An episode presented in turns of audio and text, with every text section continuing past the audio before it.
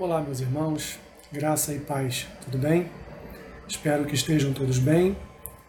Os irmãos podem perceber, eu estou em casa e é, estabeleci para esta semana uma meta de ficar em casa, de não, não ficar me deslocando para, para alguns lugares. E durante toda esta semana eu pude ministrar a palavra de Deus diretamente de casa. E a palavra deste domingo também será uma palavra ministrada aqui no meu escritório, em casa, para abençoar a vida dos irmãos. Mas na próxima semana estarei novamente me deslocando até a igreja e de lá então fazendo, preparando e ministrando a palavra sobre a vida dos irmãos. Novamente eu espero que todos estejam bem e, e evidentemente, em espírito de oração, de jejum, de leituras bíblicas diárias. Espero que os irmãos estejam ouvindo a, a mensagem no livro de Salmos, estejam ouvindo as mensagens do Café com Bíblia todas as manhãs e espero de fato que esteja sendo uma bênção na vida dos irmãos. Mas eu tenho uma palavra para compartilhar com os irmãos neste dia e ela está registrada lá no livro de Josué, capítulo 10, versículos 12 a 15. Diz assim a palavra do Senhor. Então Josué falou ao Senhor, no dia em que o Senhor entregou os amorreus nas mãos dos filhos de Israel, e disse na presença dos israelitas: Sol, detente em Gibeão, e tu, lua, no vale de Aijalon. E o sol se deteve e a lua parou, até que o povo se vingou de seus inimigos. Não está escrito no livro dos justos? O sol, pois, se deteve no meio do céu e não se apressou a pôr-se, quase um dia inteiro. Não houve dia semelhante a este, nem antes nem depois dele, tendo o Senhor assim atendido a voz de um homem, porque o Senhor pelejava por Israel. Voltou Josué, Josué e todo Israel com ele ao arraial a Gilgal.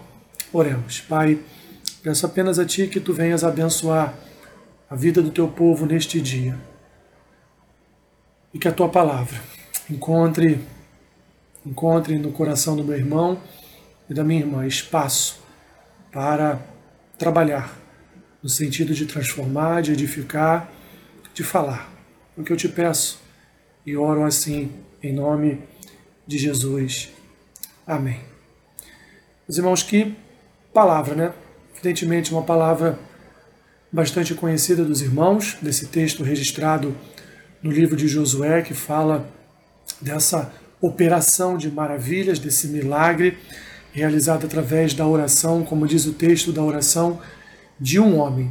Mas eu quero, apenas como introdução, é, e evidentemente o tema não vai poder fugir do tema de oração, Queria contar para os irmãos a história de um homem, um homem de Deus chamado John Hyde.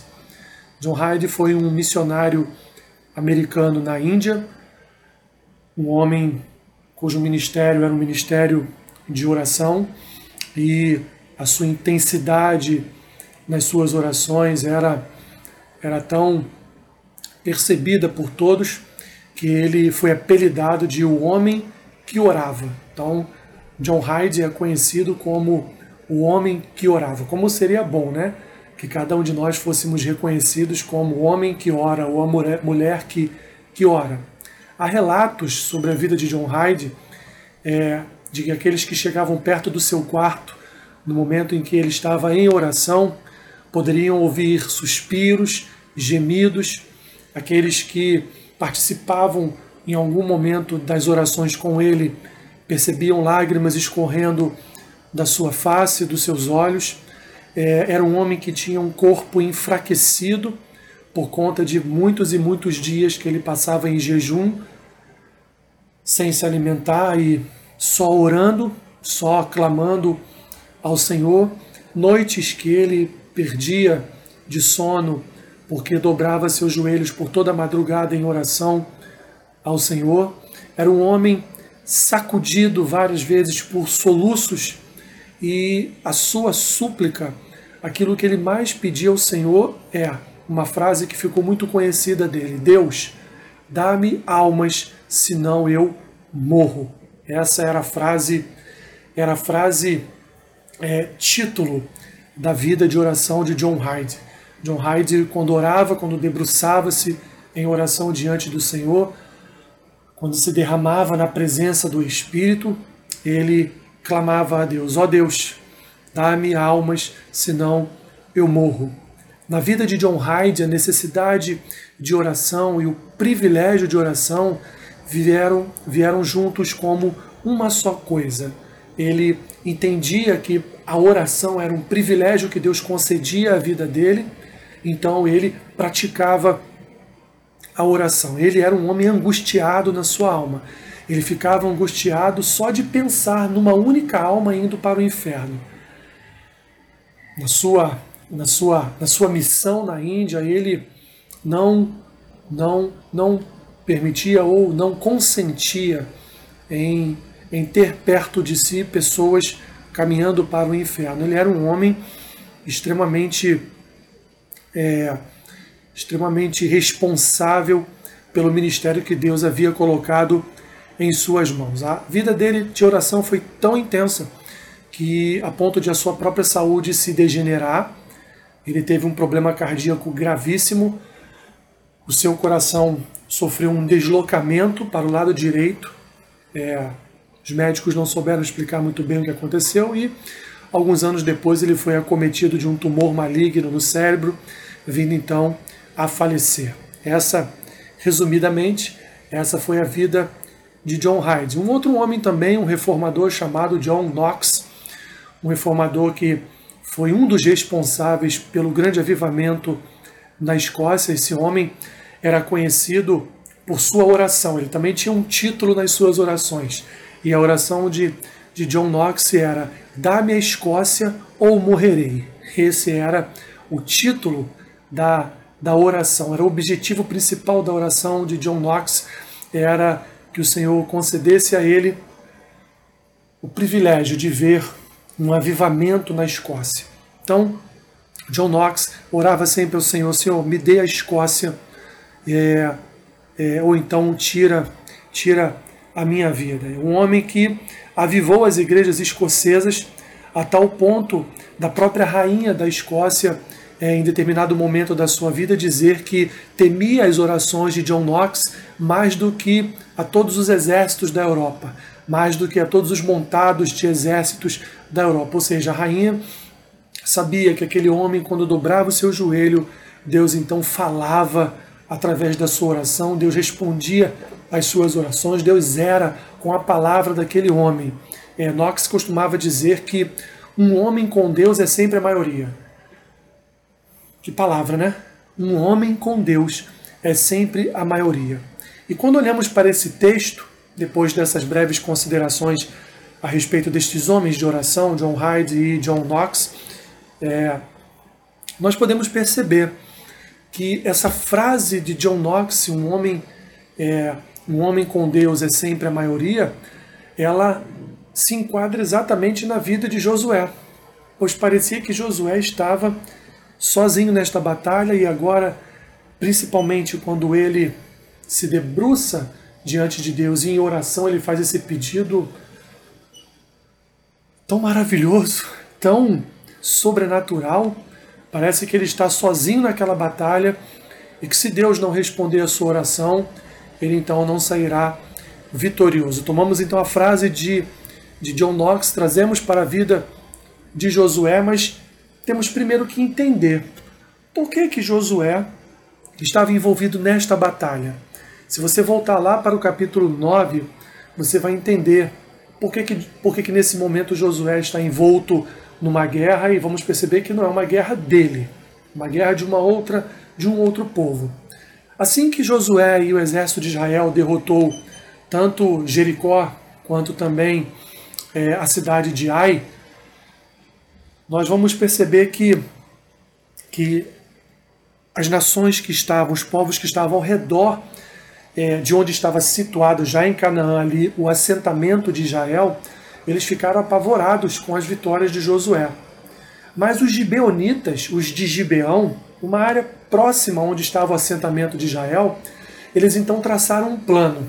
Vamos nos fingir de nações longínquas, de, de uma nação que está longe de Israel.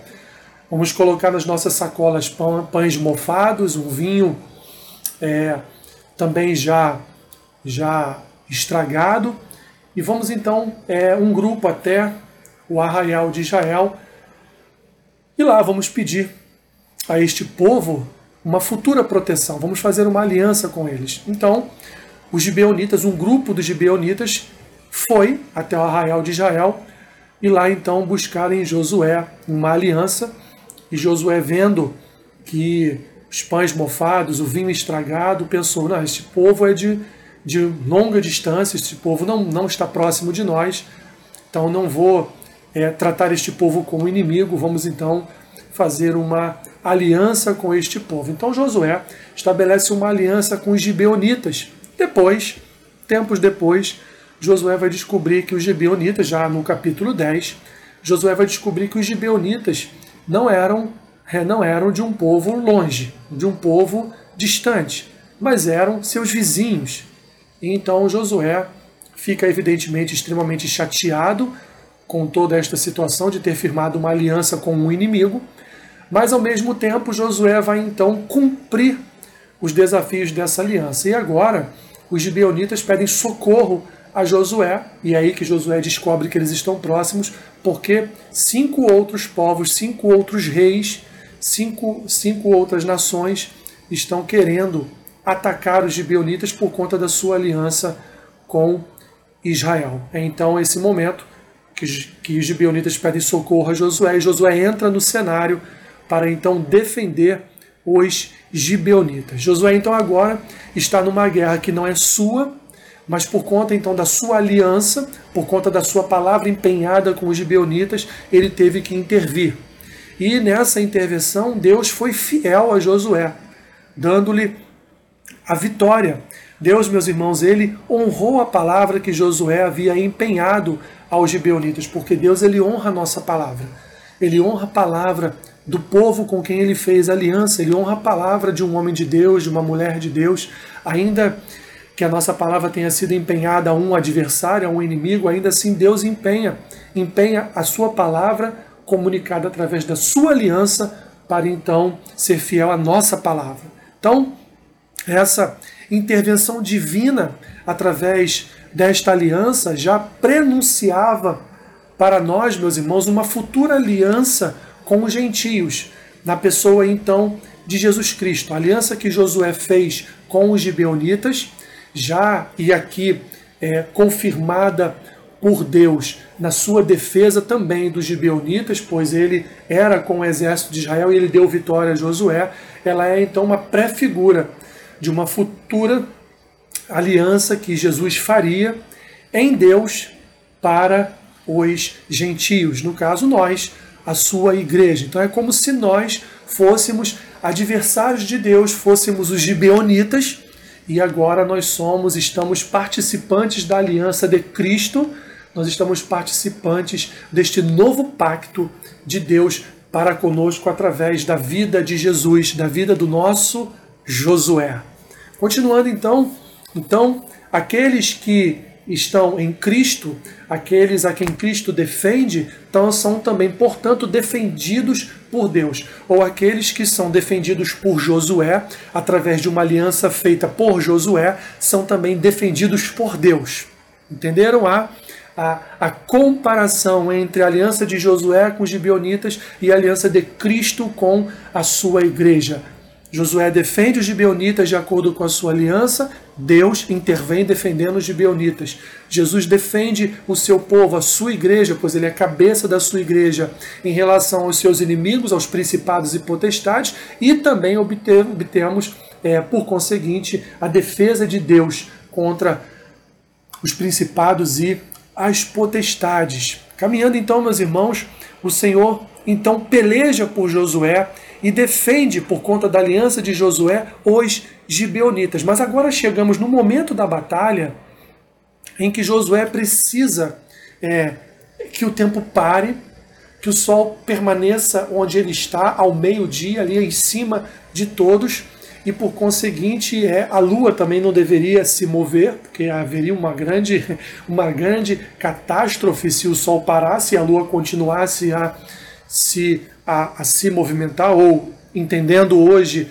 no aspecto científico, a Terra continuasse o seu movimento de, de rotação, Josué então, é, aqui no capítulo 10, a partir do versículo 12, ele então entrega a Deus uma oração, uma oração sobrenatural, ele apela de forma sobrenatural para que o sol e a lua se detenham onde eles estavam.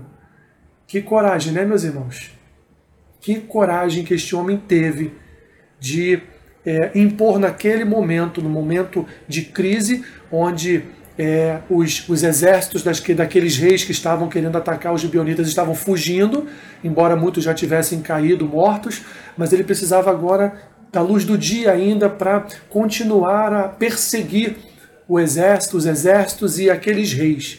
E nós vamos ver nos textos seguintes que Josué consegue então alcançar aqueles reis. Mas é, já vimos a história de Josué com os gibeonitas, já vimos é, a história, um pouco da história desta guerra, por que Josué está in, investido nesta batalha, mas quem era Josué? Quem era este homem que esteve, teve essa audácia santa de se colocar naquele momento de guerra, naquele momento ali de crise, de batalha diante de Deus e determinar que o sol e a lua se detivessem onde estavam? Primeiro, Josué, voltando lá nos textos anteriores, em, em Deuteronômio, voltando em Números, aliás, vamos ver que Josué foi um dos doze espias escolhidos, separados por Moisés para enviar a Canaã, pois eles ainda estavam no deserto, para lá então espiar a terra e ver, ver os, seus, os seus inimigos, os seus adversários, o que, que a terra tinha de fruto. Esses espias retornam para o assentamento de Israel no deserto, e lá então dez destes doze espias trazem relatórios terríveis para Moisés, dizendo que eles não conseguiriam avançar no território cananeu, não conseguiriam entrar em Canaã, porque lá haviam gigantes e povos muito poderosos e eles seriam derrotados. Mas dois homens se levantaram contrários ao relatório desses dez espias, que foi Josué e Caleb. Josué e Caleb entendiam que a força não estava neles, mas a força estava no Senhor. E se o Senhor havia prometido aquela terra, porque o Senhor entregaria nas mãos de Israel aquela terra. No segundo momento, Josué é o homem também que veio a substituir Moisés, pois Moisés foi impedido pelo Senhor de entrar, de pisar na terra prometida. Ele pôde só contemplar as campinas de Canaã, as campinas ali do Jordão, mas Josué então ele é destacado por Moisés, segundo o Espírito Santo de Deus, para ser então o comandante daquele povo, ser agora o líder daquele povo. Josué então, após a morte de Moisés, ele começa a liderar aquele povo, ele começa a substituir Moisés na empreitada de conquistar aquela terra. Mas não só isso. Josué foi o espia, Josué foi o homem que substituiu Moisés, mas Josué também foi o homem que ouviu a voz de Deus ao derrubar as muralhas de Jericó. Imagine vocês se Deus diz, diz para nós que, olha, vamos lá, é, rodear o seu, o seu adversário, o seu inimigo, dê dez voltinhas em torno do seu quarto ao fazer as suas orações, que eu vou derrotar o seu adversário. Um pedido meio inusitado. Mas Josué deu sete voltas em torno das muralhas de Jericó, com o povo, com o exército, e sem atirar uma pedra, sem atirar uma flecha, sem mover um arco, sem absolutamente é, exercer qualquer tipo de função militar, as muralhas caíram. Josué, meus irmãos, foi um homem, Josué era um homem conforme está lá registrado, se você puder voltar um pouquinho o texto, lá no capítulo 1, do versículo 7 até o versículo 9. Josué era este homem a quem Deus havia falado. Tão somente ser forte e muito corajoso, para teres o cuidado de fazer segundo toda a lei que meu servo Moisés te ordenou. Dela não te desvies nem para a direita nem para a esquerda, para que sejas bem-sucedido por onde quer que andares Não cesses de falar deste livro da lei, antes medita nele dia e noite, para que tenhas cuidado de fazer segundo tudo quanto nele está escrito. Então farás prosperar o teu caminho e serás bem-sucedido. Não te mandei eu? Ser forte e corajoso, não temas, nem te espantes, porque o Senhor teu Deus é contigo, onde quer que andares. Voltando um pouquinho mais, lá no versículo 5, Deus já havia dito para Josué: Ninguém te poderá resistir todos os dias da tua vida. Como fui com Moisés, assim serei contigo. Não te deixarei, nem te desampararei. Que maravilha, meus irmãos! Esse era o homem Josué, o homem que Deus havia escolhido para ser o seu representante diante do povo, para ser um homem de oração, para ser um homem de palavra, para ser um homem fiel, para ser um homem obediente, para ser um homem reto diante dele. Então, Josué, meus irmãos, ele tinha todos os requisitos é, de Deus para fazer esta oração sobrenatural. Josué possuía todos os requisitos de um homem de Deus para debruçar-se neste momento de joelhos, então clamar para que o sol e a lua se detivessem. A voz de Josué era a voz do próprio Deus.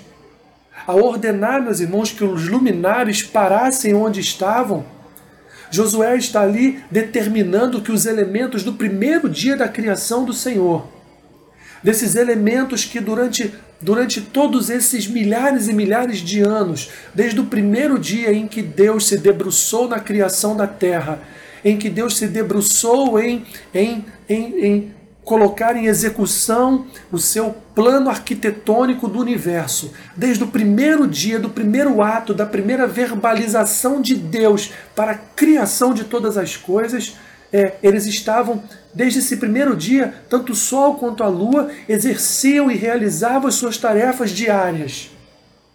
O Sol de nascer e se pôr, e a Lua de estar ali como um astro que também ilumina as noites e também realiza tantos e tantos outros feitos na natureza terrena, como marés, enfim, como é, é, é, é os as estações do ano, enfim, durante todo este tempo, todos esses milhares e milhares de anos, tanto, anos, tanto o Sol quanto a Lua realizaram os seus propósitos para os quais haviam sido criados. E agora um homem, um homem, ora, um homem determina, um homem dá uma ordem ao Sol, dá uma ordem à Lua, para que eles parem, permaneçam onde estão, não se movimentem, para que ele possa então derrotar os inimigos dos gibeonitas, que agora eram seus inimigos e eram também os inimigos de Deus. Meus irmãos, que maravilha!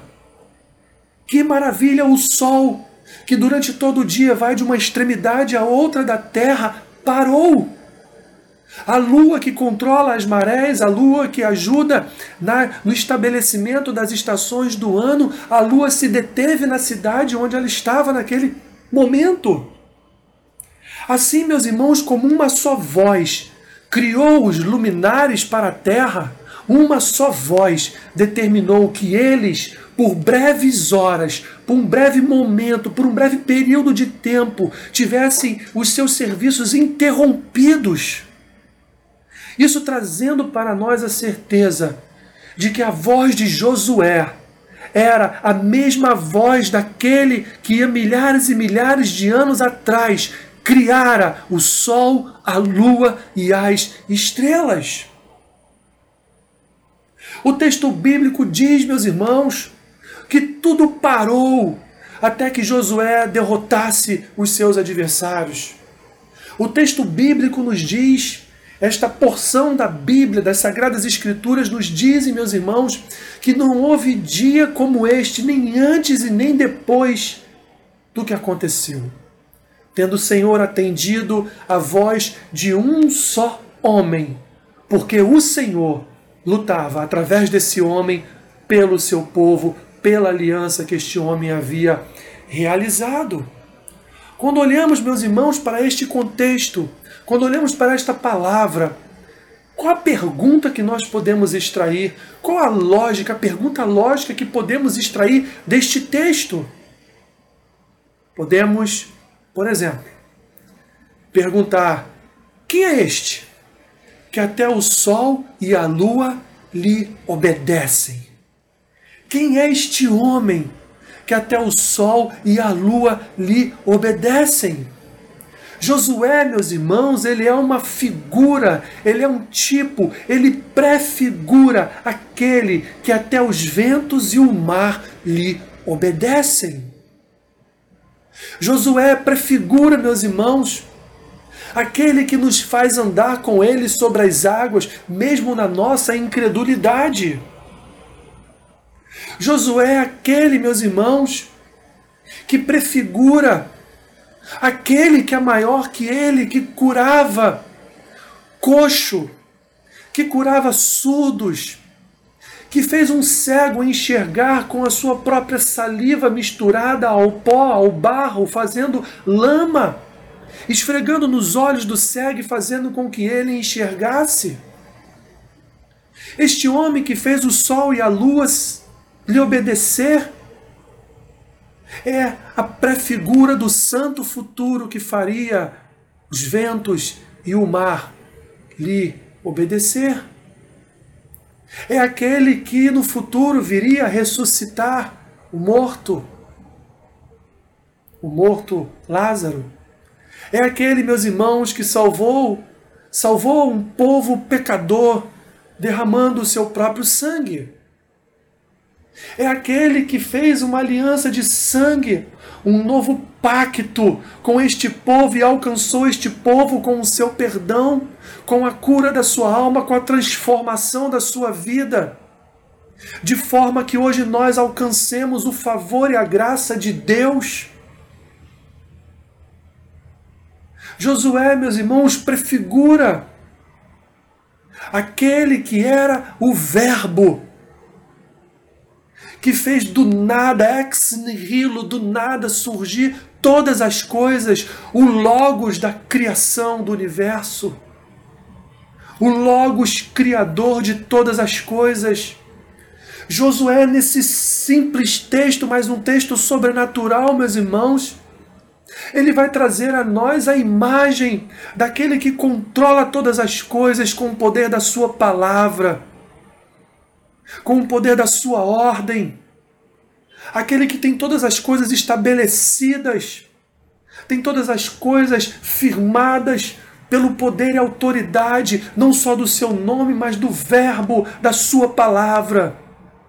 Como diz o apóstolo Paulo lá no livro, na Epístola aos Colossenses, aquele que domina sobre principados e potestades, aquele que domina a natureza, e com uma só ordem pode mover uma montanha de um lado para o outro.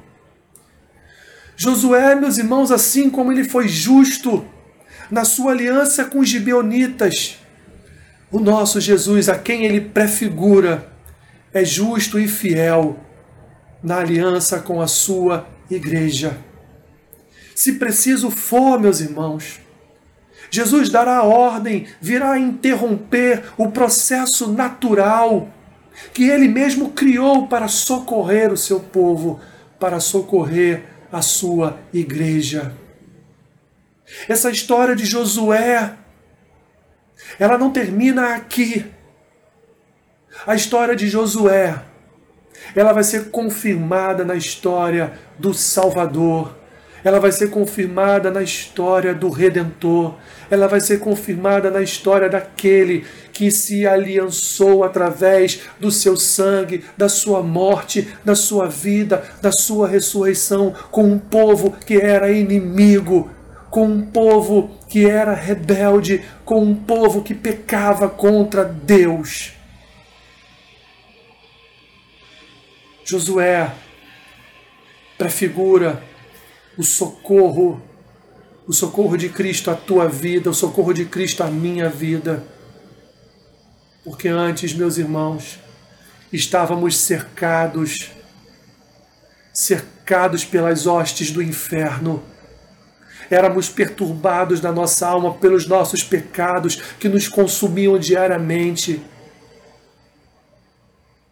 e nos endereçavam à morte eterna. Mas hoje, hoje nesta aliança, nesta aliança, meus irmãos, de de sangue, nós fomos alcançados pela maravilhosa graça e hoje formamos formamos o Israel, formamos o povo de Deus, o povo da aliança. O povo a quem Jesus protege e guarda, mesmo sendo como nós somos, mesmo sendo quem nós somos, mesmo bastante parecidos com os gibeonitas. O Senhor, o nosso Josué, se necessário for, move move a sua própria criação para o socorro do seu povo. Creia nisso, creia nesta palavra, meu irmão, minha irmã. Alice a esta palavra.